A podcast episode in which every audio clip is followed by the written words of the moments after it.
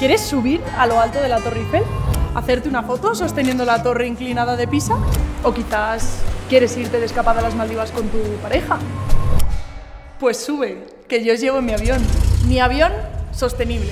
Un avión que es 75% más silencioso que los de hace 50 años, con propulsión eléctrica, combustible sostenible, con una eficiencia energética que ha mejorado un 60% en las últimas cuatro décadas. Y es que la aviación comercial en 2018 emitió menos del 3% de CO2 mundial y está comprometida a reducir las emisiones netas totales para el 2050. Y todo eso en un precioso avión de cartón. Bueno, realmente eso último no es cierto, pero todo lo demás sí que lo es. La aviación es sostenible.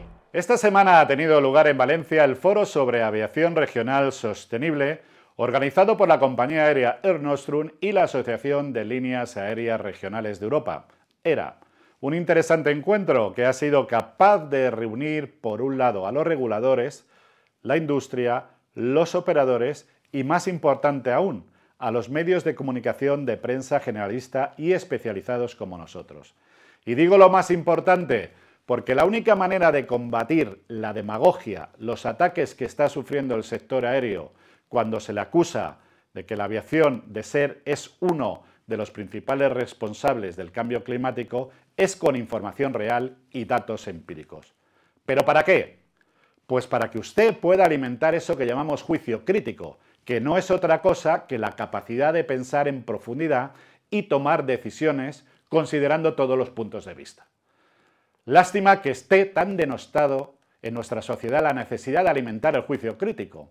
El gran enemigo, por cierto, de los políticos, ya que eso de que usted piense por sí mismo con datos objetivos y alejado de sus demagogias baratas, no les gusta nada, créanme. Y hablando de demagogias, mucho se ha hablado en este foro de los Illuminatis de algunos de nuestros políticos, que por escasa formación y conocimientos, uno de los grandes problemas de esta generación en la política, cree que lo más lógico y ecológico es eliminar los vuelos de menos de 500 kilómetros. En aquellas rutas en las que además existe la alternativa del tren de alta velocidad. Pero no sé si sabrán ustedes que las cinco rutas que cumplen estas características son Alicante, Barcelona, Málaga, Sevilla y Valencia, que solo representan el 0,9% de las emisiones de CO2 de todos los vuelos en España mientras que, a su vez, son las que más viajeros aportan en conexión al gran hub de Madrid-Barajas. Estas insensatas declaraciones, que no tienen otro nombre, es producto de la ignorancia de algunos políticos que tienen otro daño colateral, por cierto, que es la pérdida de confianza crediticia. Y así lo expuso acertadamente el presidente ejecutivo de Nostrum, Carlos Bertomeu, que se las ha visto y deseado para convencer a los bancos de que les den créditos para renovar su flota con aviones más eficientes. es que es lógico. Si por un lado están oyendo que van a suprimir las, rutas de, corto alcance, pues que son precisamente las compañías regionales, son las que cubren estos trayectos con los vuelos de cortas distancias. Y que de paso, por cierto, que de paso, por cierto, cumplen con uno de los objetivos de Europa en eso que llaman la cohesión territorial. Estos son los hechos. Las compañías aéreas son responsables solo de las emisiones de 2% de CO2 a la atmósfera. En los últimos 30 años hemos conseguido reducir el 50% de los consumos de nuestros motores. Y somos la industria que más invierte en sostenibilidad. Hechos. Igual están escuchando este programa en formato podcast desde su coche, cosa que les, que les agradezco, por supuesto. Pero sepa usted que los coches son responsables del 28% de las emisiones de CO2 a la atmósfera. Hechos. La producción de energía eléctrica supone el 27% de las emisiones de CO2 a la atmósfera. Sí, esa energía que necesitan los trenes. Hechos. La industria del acero y del hierro suponen el 15% de las emisiones de CO2. Sí, efectivamente, del material que están hechas las vías del tren y las catenarias, por poner un ejemplo. Bien es cierto que en nuestro país lo de las catenarias es menos problemático, ya que más del 30% de nuestra red ferroviaria no está electrificada. Por lo que tenemos que utilizar, ¿qué? Máquinas diésel, por supuesto. Hechos. Las emisiones de CO2 de las residencias particulares está tasado con el 9%. Y ahora les voy a dar otro hecho, pero que no se expuso en este foro. Yo no dudo de la buena conciencia de la industria y de los operadores y de su compromiso con el medio ambiente, no lo dudo, de verdad.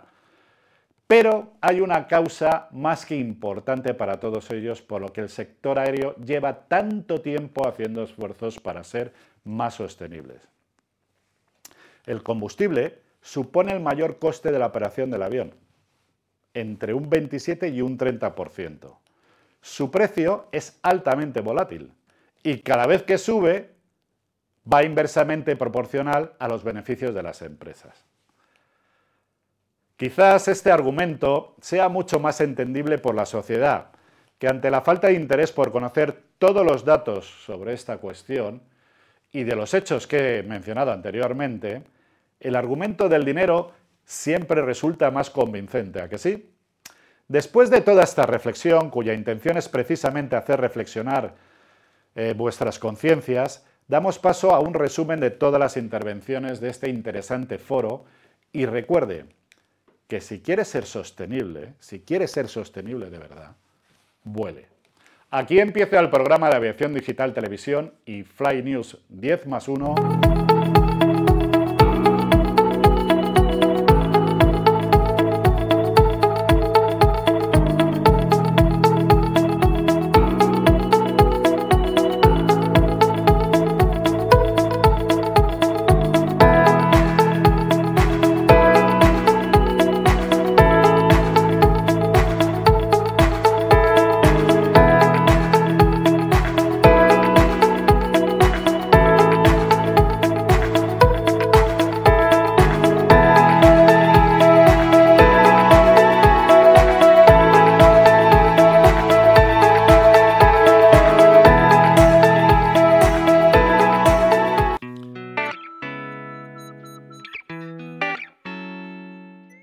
Bertomeu, presidente ejecutivo de Ernostrum. Todos los que estamos aquí estamos preocupados por el cambio climático. Estamos preocupados de verdad por el cambio climático. Yo creo que esto de la descarbonización, de parar el cambio climático, ya no es que sea un reto para nuestra generación, creo que es el reto con mayúsculas y creo que además es un reto global. La aviación, sinceramente, y espero que ahora lleguen todos a esta conclusión eh, al final de la jornada, es una pequeña parte del problema. Entonces, somos una pequeña parte del problema. Pero ya que nos perciben como una gran parte del problema, vamos a hacer lo que debemos, que es ser una gran parte de la solución. Montserrat Barriga, directora general de ERA. No sé si habéis escuchado que hace un par de semanas eh, sacamos un informe de Oxera sobre la prohibición de los vuelos cortos y, con conclusiones interesantes, ¿no? que creo que es un documento muy educativo donde decimos que prácticamente eh, todos los estudios eh, están de acuerdo en que, que, las emisiones de CO2 del ferrocarril pues, son inferiores a las de la aviación. ¿vale? Lo que pasa es que eh, hay que tener en cuenta otros impactos medioambientales, no solo las emisiones de CO2. ¿no? Esa es una de las, de las consecuencias. El cambio modal eh, tiene que ser necesariamente caso por caso. O sea, no podemos poner políticas que sean café para todos, caso por caso. Hay casos en los que tiene sentido y casos en los que no tiene ningún sentido. Entonces, creemos que hay que ofrecer alternativas. Eh, y hemos visto como hay casos en los que mm, si se sustituye del todo, pues no habría una alternativa. El máximo ahorro posible en el caso de una sustitución realista está entre el 3 y el 5% de las emisiones intracomunitarias, ¿vale? Y entre el 1 y el 2% del total de las emisiones eh, europeas. Y ayer me decía Javier que en España es un 0,9%. Parece que mm, en algunos casos eh, se estima, si es fácil, en la recuperación de la inversión, ¿no? el retorno de la inversión en unos 10-15 años, lo que supondría invertir en nuevas vías, en nuevos trenes respecto a la aviación, pero en muchos casos, en cuanto hay que hacer un túnel o hay que hacer alguna obra de ingeniería más complicada, nos ponemos en 60 años, muy fácil. Si estrangulamos la aviación, lo vamos a tener mucho más difícil. Tenemos unos objetivos súper ambiciosos. La primera vez yo creo que toda la industria europea se ha reunido para hacer algo juntos, eh, ha sido esto. ¿no? Bueno, para el 2030 pues ya hay el primer híbrido eléctrico que se va a poner en operación de, tipo comercial. Para el 2035 pues el hidrógeno eh, utilizado de manera más amplia. Aparte de gestión de tráfico aéreo, que es algo que no se ha hecho hasta ahora y que, y que no tiene sentido porque la tecnología está y existe, o sea, está bloqueado a nivel político por las peleas con, bueno, pues con, los, con los franceses y con los alemanes. Lo siento, lo tengo que, decir. El SAF, por supuesto, cada vez más, ¿no? Flor Díaz, Comisión Europea. Propuesta legislativa de Refuel Aviation, precisamente porque nosotros tenemos claro que lo que queremos es que el sector se decarbonice a sí mismo y no solo que siga pagando por toda la eternidad el precio del carbono, que nuestro compromiso para mm, reducir las emisiones de carbono en un 55% en el año 2030 pasa porque la totalidad de los sectores contribuyan a la decarbonización. Ahora bien, estoy de acuerdo contigo, la propuesta en la que todos tenemos, digamos que poner nuestra apuesta y nuestras inversiones y nuestro, nuestro entusiasmo es en Refuel Aviation y, y en SAF. Javier Gándara, presidente de ALA. Refuel Aviation es algo que estamos todos de acuerdo. El gran problema, y tú lo has dicho, es que de momento la producción es mínima. Antes de la pandemia apenas se producía un 0,1% de la producción de SAF a nivel mundial. Eso va a haber que escalarlo y su coste también oscila entre tres y seis veces el del queroseno. ¿Dónde está el problema, en nuestra opinión? Aquellas medidas regulatorias que no van al objetivo final, ¿vale? Y ahí está fundamentalmente la revisión de la Directiva de Fiscalidad Energética, porque eso no está en ningún sitio demostrado que poniendo el impuesto al queroseno se va a resolver el problema de descarbonización. Tú lo has dicho al principio. Aquí ha habido un libro blanco de fiscalidad con 800 páginas donde es una de las medidas, también menciona un impuesto a los billetes, ¿no? que de nuevo nosotros creemos que eso en los sitios que se ha puesto, que es mucho, no ha contribuido nada a la descarbonización, con lo cual entonces lo suyo es poner medidas que realmente contribuyen al objetivo final. Y luego ya, y por último completamente, está lo que yo llamo regulation by Twitter, que son las distintas ocurrencias que van surgiendo por ahí. Y una de ellas es el tema de los vuelos cortos. Cuando surgió, vamos a quitar el puente aéreo, cuando se explicó, pero espera, que el puente aéreo muchos pasajeros que vuelan son pasajeros en conexión. El ejemplo que ha dado, no, pues quitamos los vuelos en conexión. No existen los vuelos en conexión. Hay pasajeros en conexión con pasajeros punto a punto en los mismos vuelos, ¿no? Entonces, al final, yo creo que realmente y desafortunadamente estamos ante un reto global y complejo y esos tipos de retos normalmente no aceptan soluciones locales y sencillas. David Dirección General de Aviación Civil. Lo que tenemos que hacer es invertir para que o llegar cuanto antes a, a la descarbonización.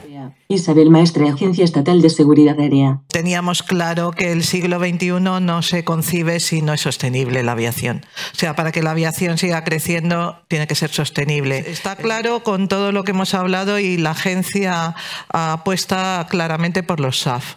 Firmamos un acuerdo con el Centro de Excelencia de Estados Unidos de Sostenibilidad y gracias a, a ese compartición, a ese compartir intercambio de conocimientos, pues hemos, se están llevando ya a cabo dos proyectos, uno en Madrid y otro en Canarias, para conseguir SAF a través de las basuras urbanas, de los residuos que tiramos todos los días en casa. Necesitamos SAF a nivel España y necesitamos mucho porque nuestro sector de aviación es muy potente. Bueno, pues ya deciros que las refinerías, las grandes refinerías españolas ya están convirtiéndose en biorefinerías, ya están en ello. Eh, la guerra de Ucrania ha puesto de manifiesto lo interesante y lo importante que va a ser el, autoabastecimiento. Entonces, la seguridad energética. Sí, la seguridad energética. Con lo cual yo creo que todos estos elementos ya trayéndolos a tierra y conectándolos a nivel ya más, más nacional, creo que es muy importante y la agencia, ¿qué puede hacer? Pues ser esa rótula,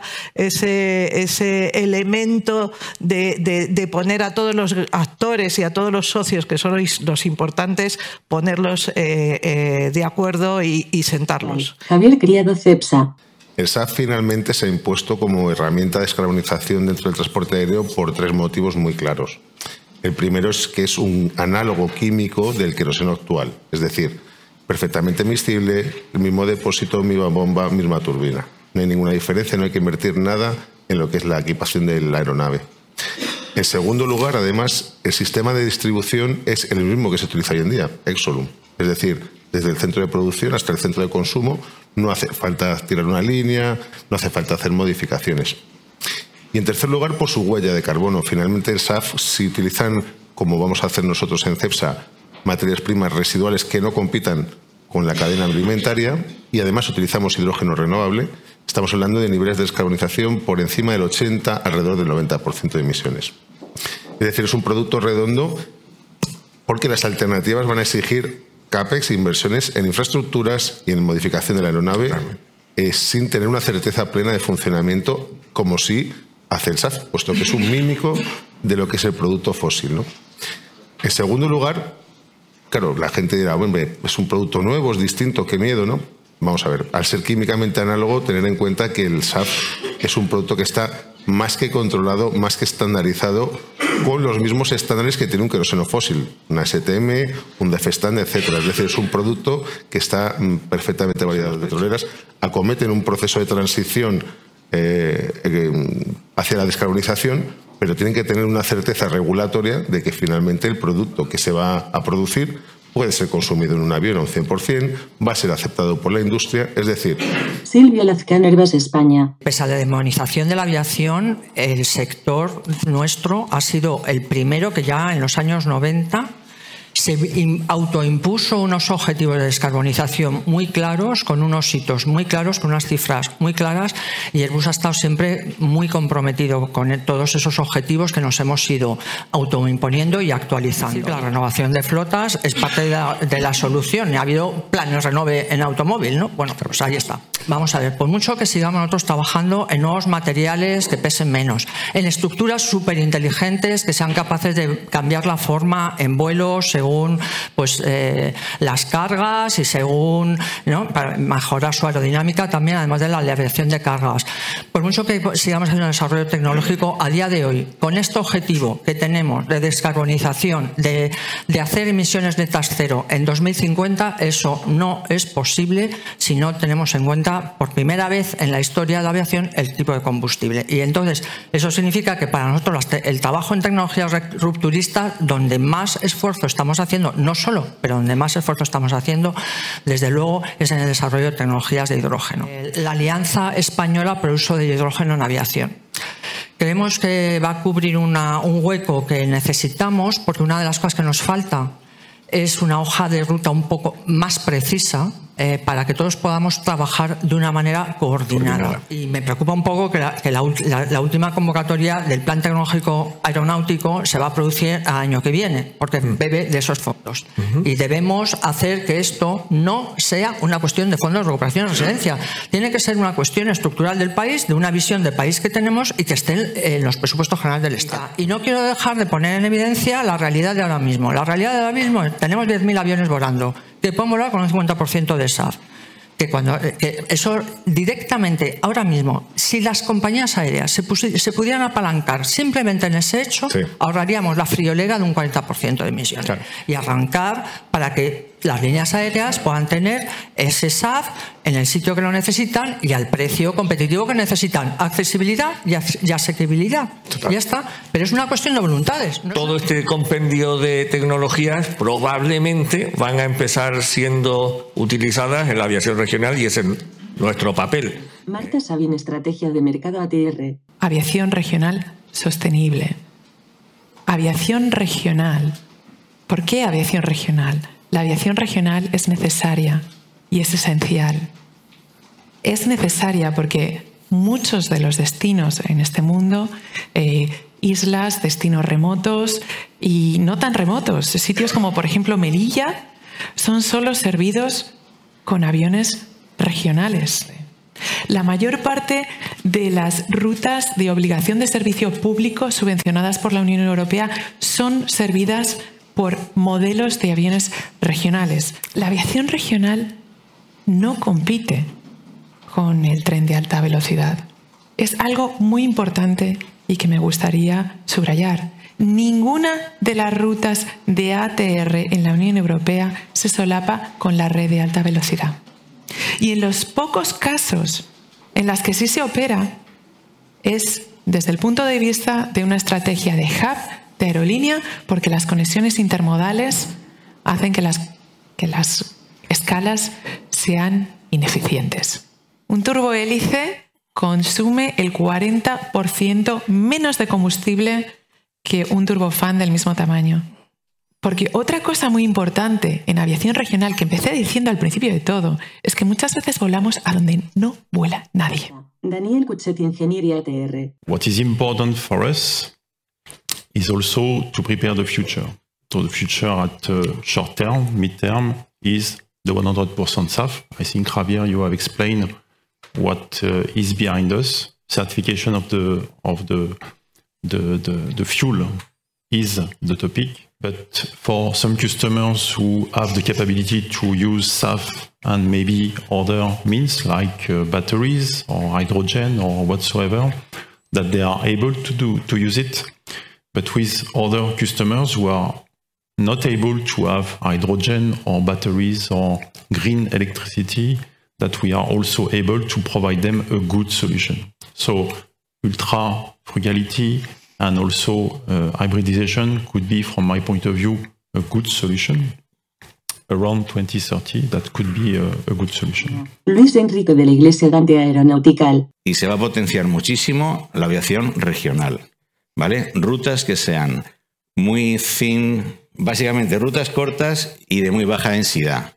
Entonces, hay un potencial bestial para Commuter Class Category, que son 19 asientos, y para las aerolíneas regionales, que vendrán más adelante, ATR y todos los demás, con 40, con 50, con 60, ¿de acuerdo? Que no, que hay que tirarse por soluciones híbridas, hay que tirar de hidrógeno, todo lo que se pueda, y ciclos combinados, baterías, hidrógeno, ir creciendo poco a poco. José Antonio Aznar en aire. ¿Cómo, cómo puede un, un, gestor de navegación aérea eh, contribuir a eso? Mejorando la eficiencia en vuelo.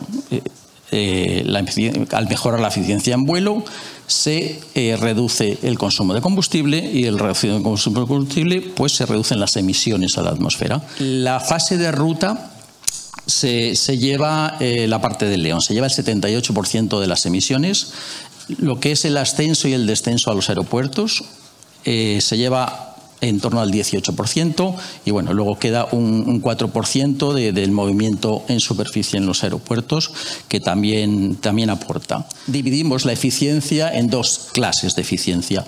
Eh, lo que llamamos la eficiencia horizontal, que principalmente se trata de reducción de distancias voladas. Eh, y en este, en este aspecto tenemos dos herramientas, dos herramientas para, eh, para influir en eso.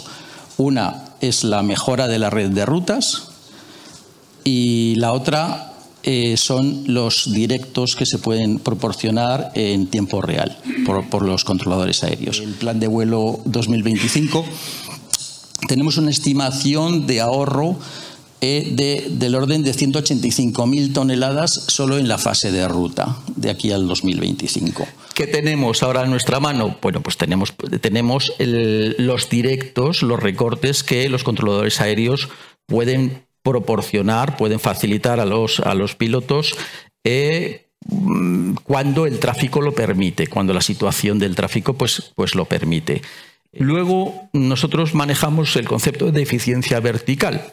eficiencia vertical consiste en reducir el consumo en los ascensos y en los descensos a los aeropuertos. Tercera herramienta que es, poderosa en, en, los, gestores de navegación aérea, que es la capacidad de diseñar el diseño de los procedimientos de vuelo. Los procedimientos de vuelo son las trayectorias de entrada y salida a, los aeropuertos, para despegar y para, para aterrizar. Eh, eh, estamos ahora mismo en, haciendo una transición, diseñando eh, nuevas maniobras basadas en, en, lo que llamamos navegación PBN, navegación basada en prestaciones, que bueno, está, está apoyada en tecnología, en, en tecnología satelital. Óscar Sanguino, presidente de SEPLA. Estas, este tipo de iniciativas son magníficas porque ah. todos compartimos un compromiso, los pilotos también, pero yo he hecho en falta, y lo comentábamos en el café, he hecho en, falta la otra parte, porque es muy fácil hablar aquí de sostenibilidad porque todos creemos en ella, porque es necesaria. He hecho en falta a los ecologistas, a las gretas, para poderlas explicar y convencer convencerlas, porque no somos tan malos. Nos tenemos que quitar ese, ese San Benito que nos hemos autoimpuesto de que estamos llevando a la ruina a este, al mundo. Y no es verdad. Somos necesarios, somos mm, ultra eficientes, esta industria es hiper eficiente y hay que ser realista. La aviación lleva haciendo, intentando ser sostenible durante muchísimo tiempo. Creo que tanto las direcciones de operaciones de las compañías como los pilotos que al final ejercemos, estamos rodando con un solo motor, eh, somos eficientes en el ascenso, en el despegue, eh, estamos proponiendo nuevas medidas como ajustar la velocidad dependiendo de las condiciones meteorológicas para consumir menos. Las rutas eh, en, largo radio, no sabéis la cantidad de recortes que solicitamos y que el control de aéreo nos, nos hacen. Lo que no podemos reducir es lo que nos ha caracterizado siempre a la aviación, la seguridad. Somos la industria más segura. Creo, somos la, industria más fiscalizada, más óptima, más. Y encima somos los culpables. No me parece justo. No me parece justo. Estamos de acuerdo. ¿eh? Eh, podría añadir mil cosas, pero lo único que digo es que los pilotos a nivel europeo estamos comprometidos con el Green Deal y vamos a ser parte de la solución. Rafael Schwarzmaniata. Las líneas aéreas han asumido 220 mil millones de dólares de deuda, ¿no? Eh, que, no existía, ¿no? Puramente para poder sobrevivir. Y Carlos creo que, lo, ha, mencionado ya anteriormente. Entonces, eh, la condición de la industria para poder afrontar este reto obviamente no es la misma que en el 2019, ¿no? Entonces eso también tenemos que tenerlo en cuenta, hay que ser conscientes, la industria consume en un año normal 350 mil millones de litros de combustible. Hay, hay otros eh, casos que creo que, creo que Flor se, se refirió inclusive a la, necesidad de eh, eh, la accesibilidad al, a, SAF, que, hoy en día también es un problema bastante importante y, y a la vez, creo que, que Monse lo había dicho, que es el sistema de contabilidad o de, acreditación adecuado, se ha consumido, creo, todo el SAF disponible. ¿No? Es decir, el tema es que no hay más. ¿no? Es decir, ahí tenemos que tenerlo claro. El uso de la tecnología, pues sí, podría ser eh, una transformación mayor a la, a la, que hoy día fue. Oye, eh, eh, con la pandemia yo creo que se ha hecho un esfuerzo extraordinario pero estamos conscientes de que la capacidad financiera que pueda, o económica que puedan tener la industria en acelerar esta transformación por su cuenta es, limitada, ¿no? Es decir, los 220 mil millones de extra de deuda que nunca en, un espacio de dos años, pues es, es, algo extraordinario. Entonces, en las conversaciones que nosotros tenemos, porque tenemos los representantes de todas las regiones, pues yo les voy a ser sincero, es decir, la, la prioridad no es la misma en otras regiones, ¿no? Es decir, en otras regiones fuera de Europa. Entonces, claro, eh, eso conlleva una, una, responsabilidad mucho mayor si es que queremos hacerlo y, y, mantener la competitividad. Ya, pues una solución por la que abogan algunos gobiernos, que es pues lo que hemos visto, la supresión de vuelos cortos en favor de otros medios de transporte como puede ser el tren. Y sí que me gustaría preguntarle a Juan José como experto en, en el área de transportes y, y en bueno, y en políticas europeas también. Tu opinión, eh, Monse ha apuntado algunos datos, eh, pero queríamos bueno, pues escuchar eh, tu opinión y, sobre cuál va a ser la contribución real de, esta medida para la descarbonización otra vez. Juan José Montero, Florence School of Regulation. Me gustaría hacer cuatro puntos. Primer punto, el régimen de prohibiciones eh, prohibimos vuelos a favor de tren. Esto ya lo conocemos, esto ya se experimentó y no funcionó.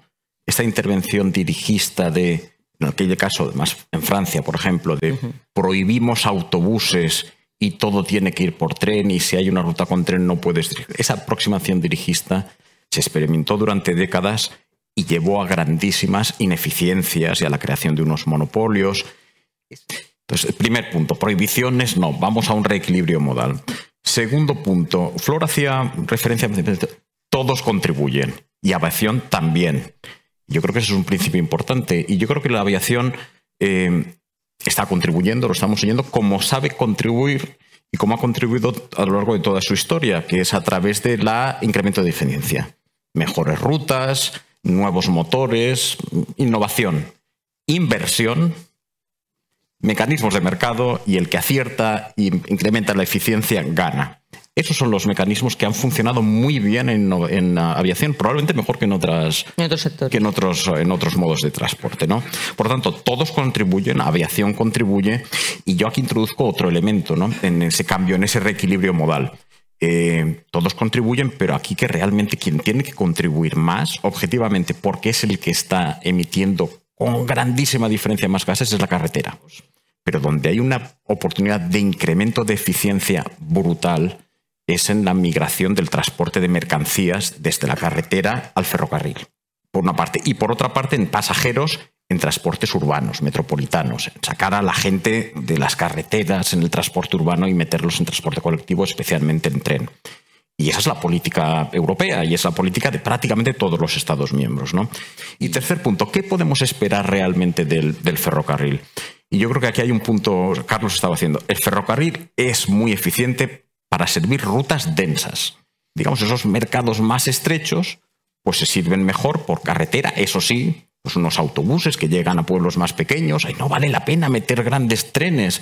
Eh, y precisamente la aviación regional, pues para dar servicio a islas, a, rutas poco densas. Y, y ahí, ruta poco densa puede ser la conexión con un aeropuerto, las conexiones a aeropuertos. Eso es una ruta que se ha convertido en poco densa. ¿no? Carlos Bertomeu, presidente ejecutivo del Nostrum una jornada de este tipo sirva de fondo de armario para que eh, desde el conocimiento de datos y de esfuerzos y de perspectivas eh, se digieran de otra forma las noticias populistas que son muy peligrosas. Es que son muy peligrosas. O sea, yo puede ser que llegado a la conclusión, espero que sí, por las últimas intervenciones, que cuando, cuando de verdad haya tecnologías rupturistas, para empezar a hacer eh, modos alternativos cambiando equipos, empezarán por los aviones pequeños. A que casi todos habéis llegado a esa conclusión, ¿vale?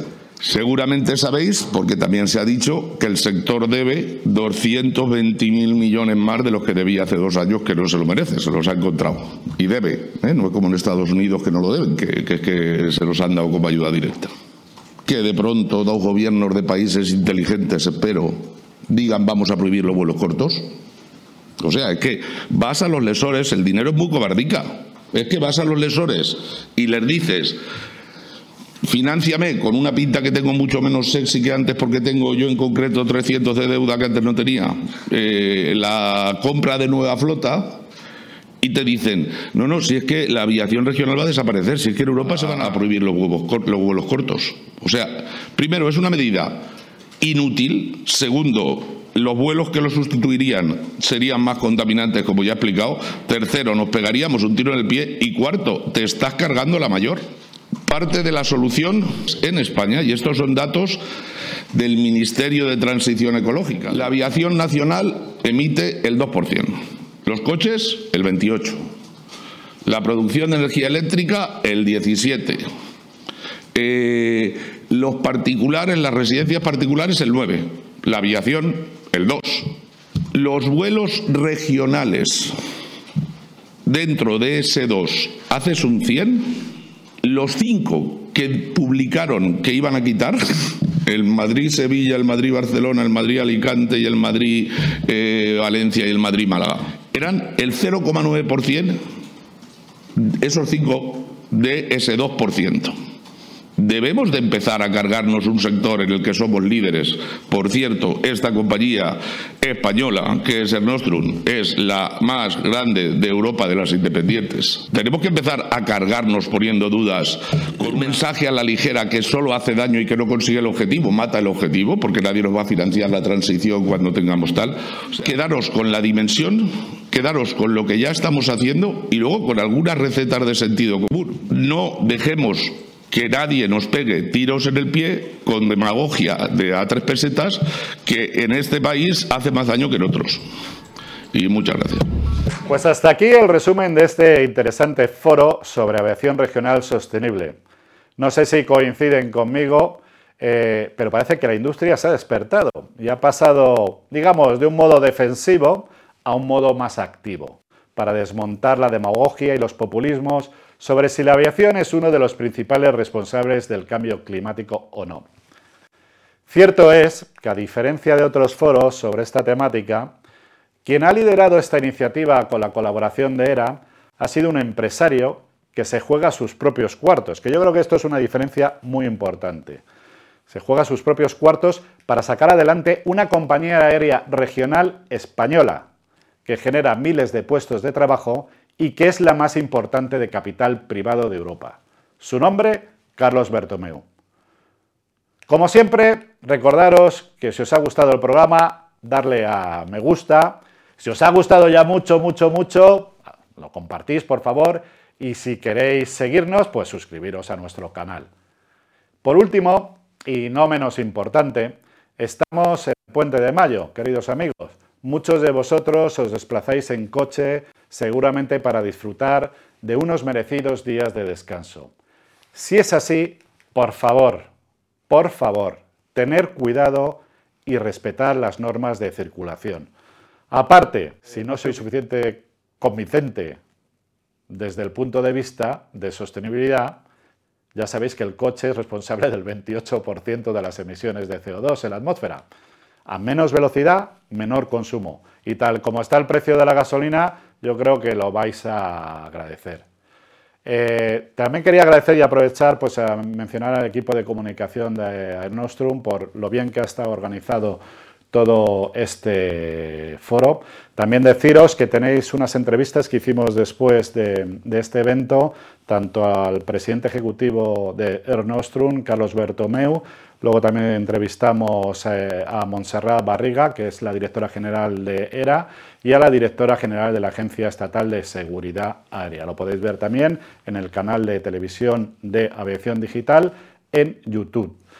¿Y por qué os he dicho todo esto de, que tengáis cuidado con el coche? A ver, ¿por qué? Pues porque os necesitamos. Hasta el próximo programa.